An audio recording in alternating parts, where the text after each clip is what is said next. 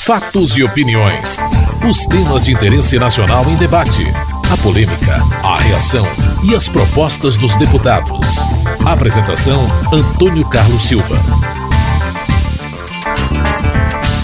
A falta de acordo entre os servidores públicos federais em greve e o governo para por fim a paralisação iniciada em maio por melhores salários preocupa parlamentares. Tanto deputados de oposição quanto da base aliada cobram negociação, como a deputada Perpétua Almeida do PCdoB do Acre. São mais de 355 mil trabalhadores em greve, de quase 30 mil categorias. Uma situação preocupante, porque para serviços importantes, atrasa voos nos aeroportos, atrasa o processo de fiscalização. Os portos do país estão sem fiscalização, as estradas brasileiras sem fiscalização, significa que as nossas fronteiras podem estar abertas neste momento por conta da greve da Polícia Federal e da Polícia Rodoviária Federal. São centenas e centenas, milhares de estudantes parados tendo grandes prejuízos na sua carreira profissional. Quase 30 categorias, 350 mil servidores em greve e o governo vai continuar dizendo que não vai negociar? Sentou com as universidades federais uma única vez e disse que está suspensa a negociação. Servidores que sequer foram ouvidos nas suas categorias e já estão tendo o ponto cortado. Então, eu quero fazer um apelo aqui ao Ministério do Planejamento e ao Ministério da Fazenda para que busque uma saída e uma alternativa para o nosso país. Domingo Sávio, do PSDB Mineiro, critica a ação do governo. Professores em greve há mais de dois meses sendo tratados com desrespeito. E os professores já colocam de maneira clara: Dilma, a culpa é sua. Porque é preciso lembrar que alguém preside esse país. Não dá para se esconder e dizer, olha, a culpa não é minha, é do ministro da Educação, do Planejamento, de A, B. Não. A responsabilidade é de quem preside, sim. Quem preside tem que orientar os seus ministros e dizer: abra o diálogo, negocie, encontre uma alternativa. Os professores estão sendo humilhados porque não há sequer diálogo. Os alunos prejudicados, o povo brasileiro todo prejudicado. E não são só os professores agora é mais de 30, 36 a última informação que tive, categorias, centenas de milhares de profissionais dizendo chega de humilhação de um governo que fala uma coisa e faz outra. Nós lutamos nessa casa por uma emenda no Plano Nacional de Educação, eu fui o autor, pelo menos da primeira que protocolou no dia que a, que a comissão se instalou, propondo 10%, para que nós cheguemos a 10% em 2022. Ninguém quer a ferro e a fogo do dia para a noite, uma coisa planejada, para que a educação no Brasil melhore, para que as prefeituras, os governos do Estado e o governo federal possa, numa hora de uma greve como essa, dizer: tem orçamento sim, o país prioriza a educação e pagar um salário justo e dar educação de qualidade para todos. Para Miro Teixeira, do PDT do Rio de Janeiro, a reivindicação é justa. Greve justa, é preciso que o governo, que o governo abra as negociações. É preciso que o governo faça das negociações um instrumento de propostas efetivas para resolver esta greve que já se prolonga por muito tempo e greve nós já assistimos algumas, algumas longas, mas sabemos que precisa que as partes entendam que é necessário que cada qual se mova para chegar a um entendimento. O líder do PPS, deputado Rubens Bueno do Paraná, propõe uma negociação permanente. Muitas dessas categorias não recebem reajuste sequer para repor as perdas inflacionárias há vários anos. Por que é que não se faz, no mínimo, a previsão orçamentária de reposição anual do que é subtraído dos salários dos servidores com a inflação? Por que este governo, que paradoxalmente teve origem nas lutas sociais e sindicais, não adota uma atitude mais séria e equânime de tratar os assuntos salariais dos funcionários públicos, instituindo órgão permanente de negociação com todos os servidores, de modo que anualmente todos os salários sejam corrigidos com os percentuais relativos à inflação e que as enormes distorções verificadas, principalmente com o grosso funcionalismo público, não se encaixem nas carreiras de Estado, mas que igualmente são importantes na prestação de serviços para os quais foram contratados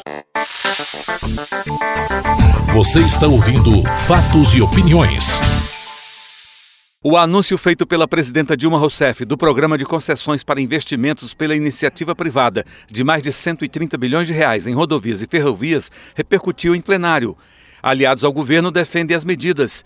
Ao classificar de privatização, o líder do PSDB, deputado Bruno Araújo de Pernambuco, faz críticas. O Brasil assistiu há pouco o anúncio, com 10 anos de atraso, das privatizações, do anúncio das privatizações concessões, como é que queiram chamar, do governo do PT. Assistiu o reconhecimento da política que vinha sendo implantada e seguida pelo governo Fernando Henrique Cardoso de não tratar o capital privado com preconceito. Quando eu falo capital privado, falo do fiteiro, falo do médio empresário, do grande empresário. Falo do cidadão que, com o resultado do seu suor, gera recursos gera capital, gera dinheiro e que poderia aportar e participar da vida do Estado brasileiro, melhorando a condição da infraestrutura. Falo, senhora presidente, da decisão com 10 anos de atraso de permitir, com o anúncio de hoje, que o Brasil apontasse para um caminho onde a iniciativa privada pode, com reconhecimento hoje da presidente Dilma Rousseff, participar de algo em que o Estado brasileiro já não podia fazê-lo há muito tempo.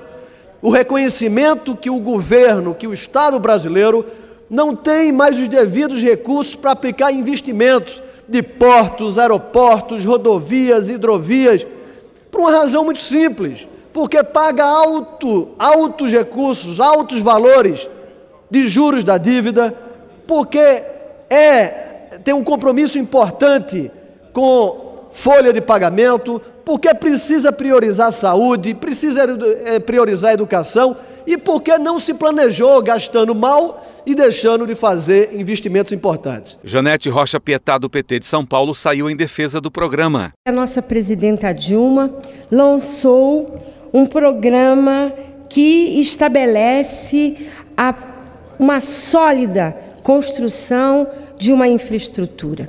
O Brasil hoje é a sexta economia e a nossa presidenta, no seu discurso, deixou muito claro a importância do investimento.